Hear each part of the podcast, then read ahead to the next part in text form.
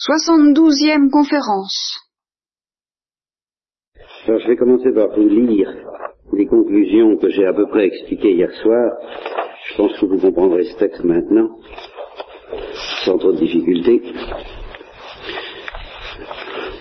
Quand la parole de Dieu vient proposer à l'ange explicitement ce que le Saint-Esprit l'invite du dedans à faire, quitte tout et suis-moi.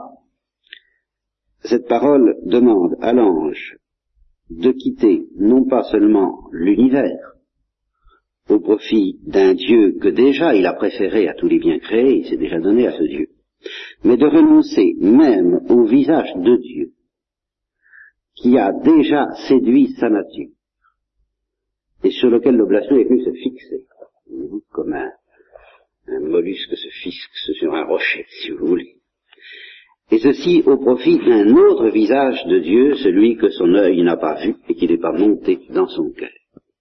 Celui qui répond à la manne sans goût, sans saveur des Hébreux. Lauseat super tuboiste levissimo.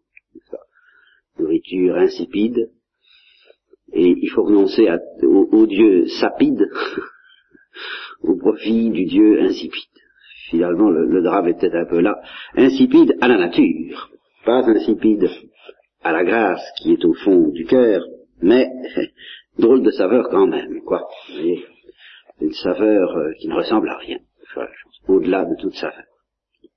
Alors, tant que l'ange n'aura pas consommé euh, la charité surnaturelle, plutôt que la charité surnaturelle n'aura pas brûlé la nature de l'ange, on peut dire, et voilà le, le drame et l'épreuve, que la grâce introduit dans l'âme de l'ange une sorte de division. Sa nature se portant vers un certain visage de Dieu, et la grâce l'orientant vers un autre visage dont la nature ne sait rien, et qui, dans l'obscurité de la foi, n'a aucun attrait pour la nature. Par conséquent, ce qui est nouveau avec la grâce, c'est l'amorce dans la volonté d'une oblation qui vise directement Dieu, sans passer par aucune perfection créée. Directement la vie intime et la sainteté inaccessible de Dieu, sans s'appuyer aucunement sur l'attrait naturel de la nature angélique pour le Créateur comme tel. Alors, il va falloir qu'il change, que l'ange change d'équilibre. Ça ne veut pas dire, vous comprenez bien que euh, Dieu ne demande pas à l'ange de ne plus aimer le Dieu de la nature son visage naturel, si je peux dire, le visage que, que l'ange peut naturellement connaître et aimer. Il n'est pas question de renoncer à l'aimer, mais il est question, il est obligé de renoncer à l'aimer comme fin ultime. Et ce que vise l'oblation, c'est la fin ultime, et tout ce qui n'est pas la fin ultime, ça n'intéresse pas. Vous comprenez? Et c'est ça, ce, ce, Dieu, si l'ange s'y cramponne, va devenir une idole par rapport au Dieu qui ne ressemble à rien. Si l'ange s'y cramponne comme fin ultime.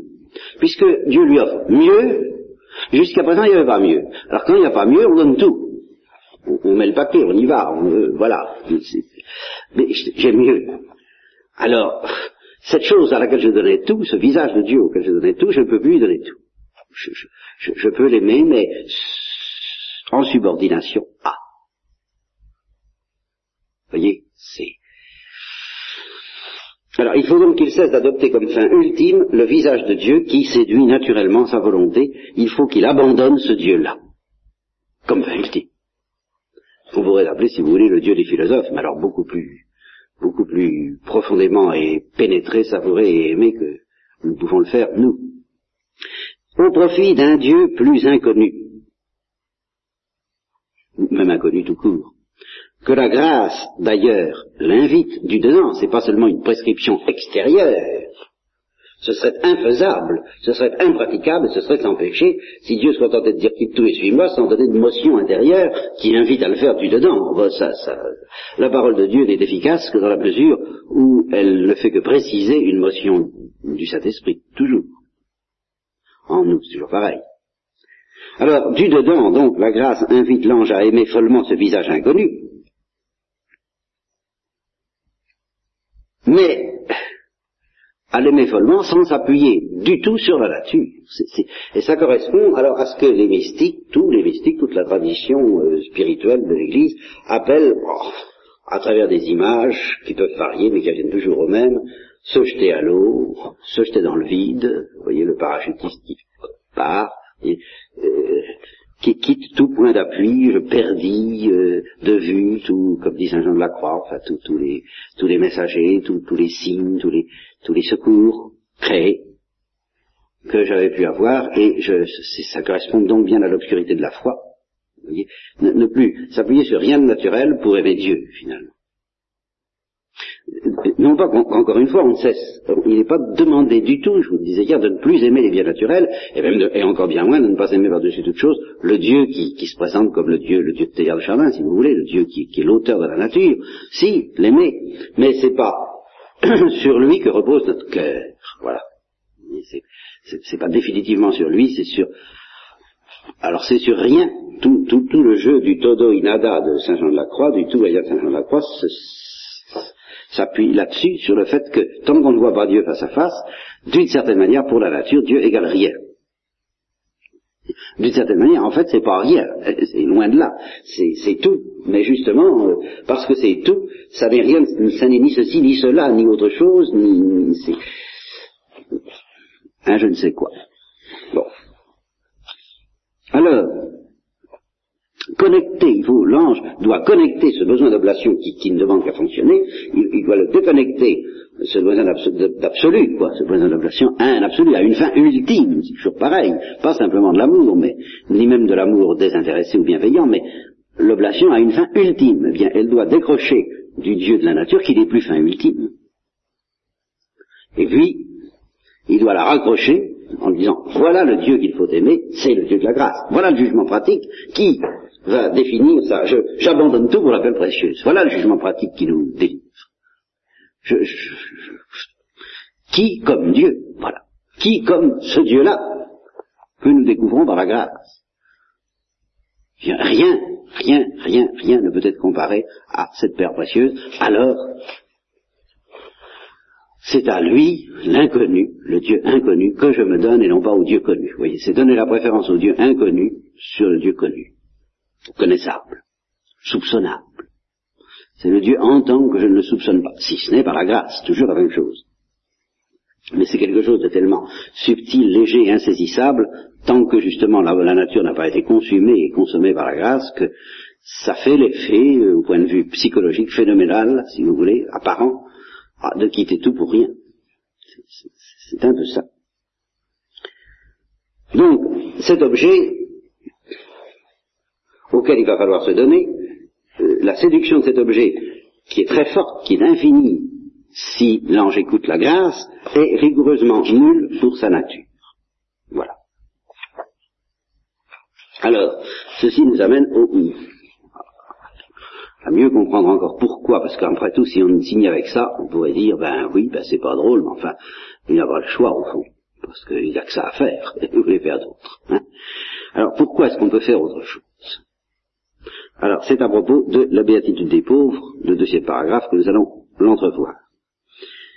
L'appel de Dieu s'est accompagné d'un attrait puissant, tellement puissant qu'il suffira à nourrir cet attrait, ce qu'on appelle la peine du dent, c'est-à-dire que l'ange ne pourra plus jamais l'oublier. Et il y a de ça dans le drame de notre vie quelquefois, euh, c'est c'est une grâce qu'il faut demander d'ailleurs, parce que la nature humaine, elle, peut s'endormir, mais pas toujours. Il y a la mort et le jour du réveil. Et une fois réveillé, eh si on a goûté une fois un je ne sais quoi qui ne ressemble à rien, qui est de l'ordre du royaume des cieux, nous ne pourrons plus jamais l'oublier.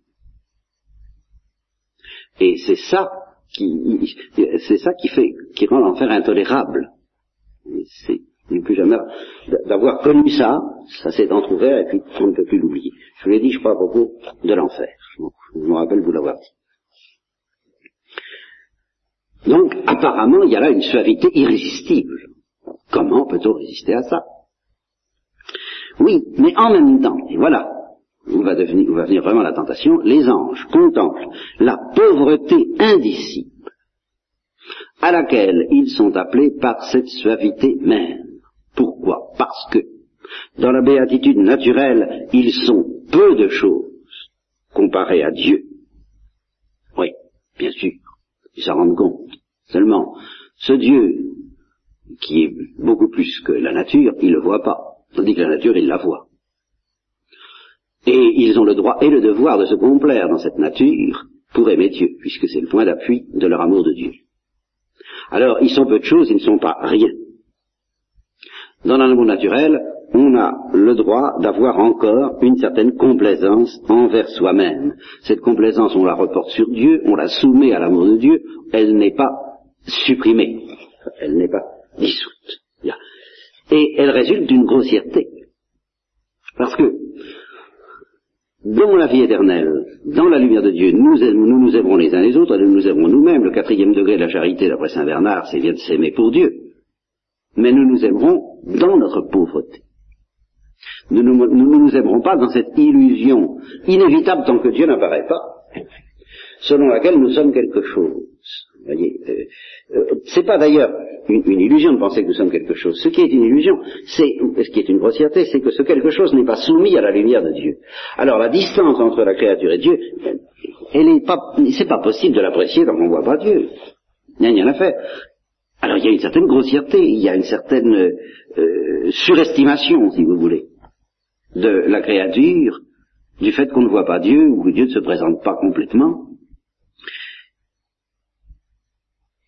Dans la lumière de gloire, la créature sera bien plus exaltée que dans cette nature-là, mais elle sera exaltée après aplatissement, si vous voulez, n'est-ce pas? C'est ou quelque chose qui ressemble à un aplatissement, et puis qui sera suivi d'une chose qui ressemble à une résurrection. Bien sûr, la créature sera beaucoup plus exaltée au ciel qu'elle ne peut l'être sur la terre, mais pas de la même façon. C'est-à-dire que l'exaltation de la créature ne portera pas l'ombrage, si peu que ce soit, à l'absolu de Dieu, à l'unique euh, splendeur de Dieu. Dans l'état d'amour naturel, ça ne porte pas ombrage, si vous voulez, à la, à la suprématie de Dieu, mais ça porte ombrage, par définition, à, ce que ce serait que de voir Dieu face à face. Parce que justement, par définition, dans l'équilibre naturel, on est très loin de voir Dieu face à face. Alors c'est ou l'équilibre naturel ou l'équilibre surnaturel, il ne peut pas y en avoir deux. Et l'équilibre naturel porte ombrage à l'équilibre surnaturel, et il faut que l'équilibre naturel soit chassé, et c'est ça qui donne une impression d'aplatissement. Et c'est ça le, qui fait que ça va être dur pour l'ange de, de traverser cette zone critique. Voyez? Répondre à l'appel de la charité, c'est abandonner toute complaisance en soi-même et dans le monde visible, et accepter de n'être aimé qu'au titre de sa pauvreté. Pour l'ange, euh, accepter la charité, c'est rejoindre la misère métaphysique dont nous avons parlé dans la vision face à face. Voilà. Eh bien, la nature angélique, en face de cet aplatissement, éprouve une, répulsion formidable. Aussi bien d'ailleurs celle des bons anges que celle des mauvais. C'est dur à avaler pour tout le monde. Simplement, il y en a qui acceptent et d'autres qui n'acceptent pas. Puis c'est tout. Et vous voyez, toute la difficulté de cette analyse vient de ce que je ne peux pas et je ne dois pas faire appel au péché, puisqu'il n'y a pas de péché, pour expliquer le combat et le conflit et l'épreuve. Quand on est pécheur, c'est facile de dire, ah bah oui, Dieu est bon, ça marche tout seul, mais nous sommes pécheurs, alors c'est dur, brûle ce que tu as adoré, adore ce que tu as brûlé. Mais quand il n'y a pas de péché, pourquoi Dieu demande-t-il à l'ange de brûler ce qu'il a adoré? Euh, bah De le brûler, oui, de le brûler à la flamme de l'amour de Dieu, n'est-ce pas? Euh, Parce qu'il faut passer de la nature au surnaturel, d'un équilibre à l'autre. Qu'est-ce que vous alors la nature, elle, trouve pas ça drôle, d'autant plus amère qu'elle, elle n'est pas attirée du tout par le secret de Dieu. Elle ne le voit pas, elle ne le connaît pas, alors euh, qu'est-ce que vous voulez? Elle éprouve ça comme une mort. Et nous y, reviendrons, quand nous parlerons de la mort à propos du mystère de la rédemption. Qu'est-ce que c'est que la mort? Bah, c'est pas facile à dire. Il n'y a rien de plus bref et de plus court et de plus insuffisant que de dire que c'est la séparation de l'âme et du corps. Parce que, euh, comme disaient les philosophes grecs, euh, avant la mort on n'est pas mort, puis après la mort on ne meurt plus.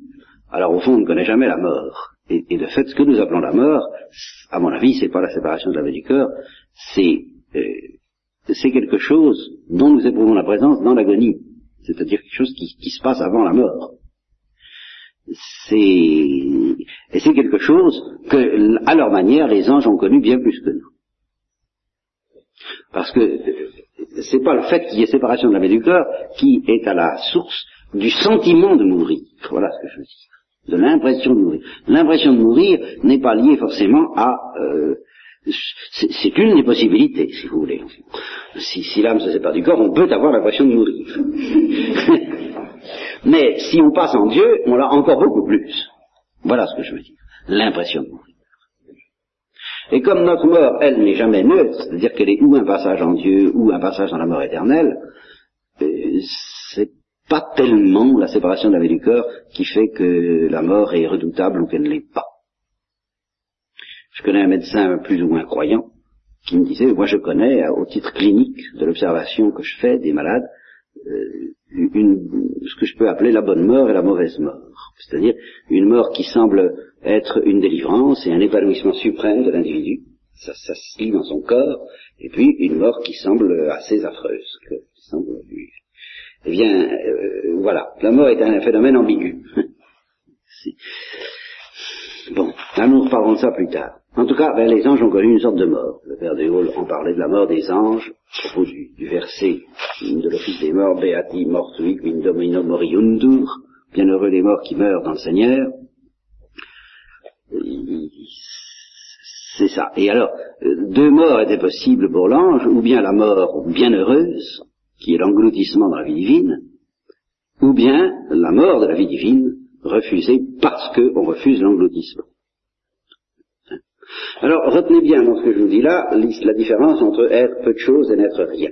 Je me rappelle, euh, petite anecdote à ce sujet-là, une euh, brave dame dont la fille venait de recevoir le baptême, et qui était plus qu'anticléricale, anti-chrétienne, anti tout ce que vous voudrez, mais alors très virulente, très violente.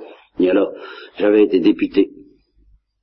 J'étais pourtant pas encore prêtre, loin de là, j'étais même pas religieux, mais j'étais chrétien, j'avais été député euh, par la fille elle-même au voix de sa mère pour tâcher de la calmer. D'ailleurs, j'ai pas réussi à grand chose. Moi, je pensais qu'à convertir les gens. Alors, je lui ai dit, mais même si je répondais à vos questions, à vos objections, à vos, attaques, d'une manière satisfaisante pour vous, ça vous convertirait pas. Elle m'a dit, non, mais ça me consolerait que ma fille le soit. Et oui, mais alors moi, ça m'intéressait pas. Vous voyez, je tenais pas spécialement à la consoler. Si elle ne se convertissait pas, comment, comment pouvait-elle être consolée Vous pouvez pas comprendre. Alors nous avons discuté, et alors je lui ai dit, euh, en face de Dieu, elle, a commencé elle-même à faire de, beaux discours, très déistes, d'ailleurs, c'est qu'en face de Dieu, nous sommes peu de choses. Alors moi, je, nous sommes rien du tout. Peu de choses. Voilà. Le véritable équilibre, la, la véritable vérité. Vous voyez, nous sommes, euh, soyons précis. Et euh, philosophiquement parlant, c'est vrai. Nous ne sommes pas rien. Nous sommes peu de choses. Mais surnaturellement parlant, il faut faire intervenir la dialectique du tout et du rien. Parce que l'équation entre, non pas le zéro et l'infini, mais entre euh, un nombre quelconque, un être quelconque et l'infini, c'est tout de même euh, le rapport mathématique que j'en appelle aux mathématiciens éventuels, égale zéro. Tend vers zéro. Alors tant que l'infini ne se présente pas, on est peu de choses. Quand il se présente, ben, on n'est plus rien. voilà. Ou alors, on est monstrueux. Parce qu'on refuse de devenir rien, alors on devient soi-même une sorte de Dieu, effectivement. Parce que c'est une logique binaire, comme on dirait aujourd'hui. Il n'y a plus de peu de choses, il y a tout ou rien. Il y a un, deux. Être ou ne pas être. Voilà. Puis c'est tout. Alors si on accepte de ne pas être, ben, on est ressuscité par Dieu, on devient Dieu, mais de la bonne manière. Et si on refuse de ne pas être, ben, on devient Dieu aussi, mais de la mauvaise manière. C'est tout. L'ange est donc acculé par la parole de Dieu à ne plus pouvoir écouter à la fois l'appel de la grâce, ça c'est ça qui est évidemment très important, à la fois l'appel de la grâce et la complaisance naturelle et légitime au départ, légitime en un premier temps, qu'il pouvait prendre en lui-même et dans sa propre excellence, au plan, dans l'équilibre de l'amour naturel. Il ne peut pas écouter les deux à la fois. Il faut qu'il écoute ou bien cette complaisance qui va devenir monstrueuse, qui ne l'est pas, mais qui va le devenir, ou bien l'appel de la grâce qui va entraîner une complaisance en Dieu seul. Et en lui-même, oui, comme pauvre, non plus comme riche. Voilà. Dans l'équilibre naturel, je me complais en moi-même comme riche, et du même coup, je me complais encore plus en Dieu, qui est l'auteur de cette richesse. Voilà. Dans l'ordre surnaturel, je me complais comme pauvre, car c'est comme pauvre que je dialogue. Vous voyez toute, l'histoire que je vous ai expliquée sur le dialogue trinitaire. Et c'est une logique trinitaire, c'est ça qui, qui, est le fond de l'affaire. C'est comme pauvre que je suis admis dans l'intimité du tout. Ça ne peut pas être comme riche, parce que comme riche, je n'ai plus, je n'ai aucune originalité, je n'ai que, je n'ai, et, et aucun intérêt. Donc il faut que l'ange écoute exclusivement ou l'appel de la grâce, ou l'amour de sa propre excellence. Voilà. Alors au ciel, tout sera changé, mais il ne retrouvera pas pour autant l'équilibre imparfait de la béatitude naturelle. Simplement, sa nature retrouvera le centuple de ce qu'elle a perdu, mais dans un autre équilibre parfait, qui est tout de même l'équilibre où la fin ultime est le Dieu de la grâce et non pas le Dieu de la nature. Ayant accepté d'être pauvre, la nature se verra infiniment plus riche dans la nudité de la vision qu'elle ne l'était dans l'éblouissement de sa splendeur initiale. Car cet éblouissement était dû au fond en partie à la vérité et, en partie à l'ignorance de la splendeur de Dieu. Voilà. Vous comprenez? Toute la question est là. Est-ce que nous aimons les choses dans la lumière de Dieu ou en elles-mêmes Dans la lumière de Dieu, elles sont plus belles, mais d'une autre manière. d'une autre manière. Évidemment, Thérèse de l'Enfant Jésus disait bien que la Sainte Vierge n'éclipsait pas les petites étoiles, mais naturellement, et la gloire de Dieu n'éclipse pas la nôtre puisqu'il la constitue. Mais il éclipse l'espèce de grossièreté que nous pouvons prendre dans le monde tant que nous ignorons la transcendance de la splendeur de Dieu. Eh, ça, rien à faire.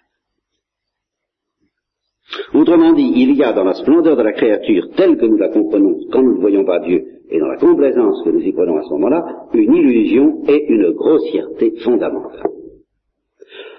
Et cette complaisance grossière est pourtant légitime car elle est inévitable en dehors de la lumière divine. Mais si cette lumière se présente, il faut y renoncer.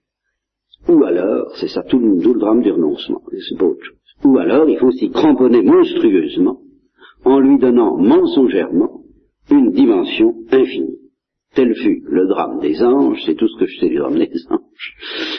Moi, je ne peux pas vous en dire plus parce que c'est tout ce que nous pouvons en comprendre. Je ne crois pas que dans les pères de l'Église, que j'ai écouté d'ailleurs à travers saint Thomas et d'autres pour essayer de comprendre ça, ils n'en disent pas beaucoup plus. Est-ce que cette épreuve comportait une souffrance? À proprement parler Ben oui, évidemment. Celle que je viens de dire, la déconnexion dont je parle là. Maintenant, il y a aussi la souffrance de la nuit mystique, c'est-à-dire la souffrance proprement dite de l'entrée dans, euh, dans la splendeur de Dieu à travers l'obscurité de la foi. Euh, c'est probablement douloureux aussi, quoique c'est en même temps infiniment suave, nous en reparlerons à propos de la rédemption, mais de toute façon, cette souffrance-là, s'il y en a une, n'a été connue que des bons anges, par définition. les mauvais l'ont fusée. Mais ils ont connu, de toute façon, la souffrance de ne plus pouvoir aimer Dieu par-dessus toute chose. Et dans l'éternité, ils connaîtront la souffrance aussi d'avoir perdu cette saveur surnaturelle qui accompagnait l'amour de Dieu par-dessus toute chose au départ, qui l'accompagnait mais qui n'imposait pas encore sa loi. Vous voyez, cette saveur surnaturelle était là, mais euh, elle était là comme un explosif qui devait tout envahir. Et c'est ça qu'ils ont, qu'ils ont fusé. Alors ils l'ont perdu, mais ils s'en souviennent quand même. Voilà le malheur. Et ils ne peuvent pas, pas s'en souvenir par respect pour leur dignité. Alors on pourrait donc en rester là, et en un sens il faut rester là, c'est-à-dire reconnaître que le choix opéré par une liberté à l'égard euh, d'une situation de ce genre est un mystère impénétrable et que effectivement ça peut être redoutable de vouloir le scruter. La liberté de l'ange pouvait aussi bien adopter le vrai Dieu qu'un faux Dieu, un faux Dieu que le vrai Dieu. C'est cela même que veut dire la liberté, la libre option. Et de ce point de vue-là, il n'y a rien de plus à dire. Si vous vous mettez à expliquer le choix des bons ou des mauvais anges, vous ne pouvez le faire qu'à partir du choix lui-même, qui comporte une espèce de logique. Alors évidemment, vous expliquez la logique du choix, seulement il faut qu'elle existe déjà. Exemple. Ben, par exemple, je, choisis de me soumettre parce qu'enfin, qui est comme Dieu? Eh oui, m'a beau dire ça, il faut que j'ai déjà, déjà je me sois soumis. Et sinon, je ne le dirai pas. Vous voyez, je ne peux pas reconnaître qui est comme Dieu avant de m'être soumis. Et si je choisis de me révolter, j'aurai toutes sortes de raisons à donner de ma révolte, mais ces raisons ne commencent à, à fonctionner, si je peux dire, qu'une fois que je suis déjà révolté. Voilà. Et ça, c'est à vérifier également souvent dans la vie humaine, les mêmes événements, les mêmes situations qui justifient la révolte peuvent tout aussi bien justifier l'amour et réciproquement. Ça. Penser au dialogue de Job et de sa femme, n'est-ce pas? Au début. Le Seigneur euh, m'a donné, il m'a ôté, que son nom soit béni. Alors est-ce que tu vas mourir comme ça dans ta simplicité? N'est-ce pas? lui dit sa femme. On n'a pas idée de ça.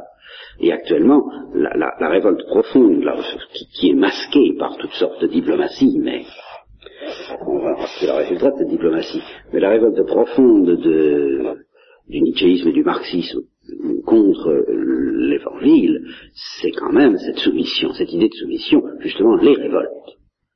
En fin de compte, et Nietzsche l'a très bien compris. Voilà. Alors pourquoi est-ce que Dieu a provoqué un tel drame? Il aurait pu les mettre dans la béatitude tout de suite, et puis nous avec, ça aurait été tellement plus simple, évidemment. Alors moi, je n'ai pas d'explication à donner sur des choses, vous irez vous, vous adresser au service compétent. et allez lui demander. Tout ce que je peux dire, tout ce que je peux soupçonner, c'est qu'il a voulu être choisi. Qu'est-ce que ça veut dire? Ça ne veut pas simplement dire la liberté royale des enfants de Dieu, puisque sa plus grande au ciel, cependant nous ne choisirons plus. Mais ça veut dire que la, la, choisir pour nous humains, de même qu'il nous a choisi, il a voulu que nous choisissions, il veut être choisi parmi une autre possibilité. Alors, euh, parmi d'autres possibilités. Pourquoi? Mais Parce que choisir, c'est imiter quelque chose de la consistance des dialogues trinitaires. Moi, de tout ce que je peux vous répondre. C'est-à-dire que dans la Trinité, il n'y a pas de choix, mais euh, il y a une gratuité. Il y a une surabondance, ce que je vous ai dit, qui est gratuite. C'est pas parce que le Père est obligé mettre le Fils qui aime le Fils, non. C'est au-delà de tout ça. Donc il y a tout, en, en bien plus parfait, tout ce qui implique le, choix le plus libre. Voilà. C'est pas parce que c'est inévitable seulement que le Père engendre le Fils, mais c'est parce que c'est beau. Voilà. Alors en Dieu, tout s'arrange, à la fois la gratuité et la nécessité. Ah, débrouillez-vous, moi je sais pas comment il fait. Mais euh, ce qu'il faut savoir, c'est que la gratuité est aussi précieuse que la nécessité. Et que pour nous, cette gratuité se traduit par la nécessité de choisir. Pour que nous puissions, de toute éternité, que Dieu puisse nous dire, tu m'as choisi. Ça, ça je crois que c'est essentiel. Et qu'il puisse dire, mon tour. Comme disait Thérèse de l'Enfant Jésus. Alors, évidemment, on trouve que ça coûte cher, nous, le, bah oui. Alors, allez lui demander, moi, c'est Job. Vous voyez avec Job. On peut trouver que cette loi de la gratuité nous coûte cher, c'est qu'en fait, nous n'en comprenons pas le prix, ça c'est sûr. Nous ne pouvons pas être pleinement trinitaires si nous ne choisissons pas Dieu. C'est pour ça que le Christ, lui, n'a pas eu à choisir Dieu, parce que le Christ est trinitaire dans sa personne. Alors ça, c'est encore une manière d'être trinitaire qui vraiment est tout à fait transcendante, donc il n'a pas besoin de choisir Dieu. Mais une pure créature ne peut être pleinement trinitaire que si elle choisit Dieu, si elle choisit l'amitié divine, comme on choisit humainement de se donner à quelqu'un. Voilà. Et c'est pour ça, comme je vous l'ai dit, qu'aucune sagesse ne peut contraindre l'ange. Dieu veut qu'il ne soit contraint à aucun titre, il veut être choisi purement et simplement par amour de l'amour. Voilà. Par amour de l'amitié élective qui est un vestige des échanges trinitaires et qui seul peut rendre aimable la pauvreté de la créature. Voilà.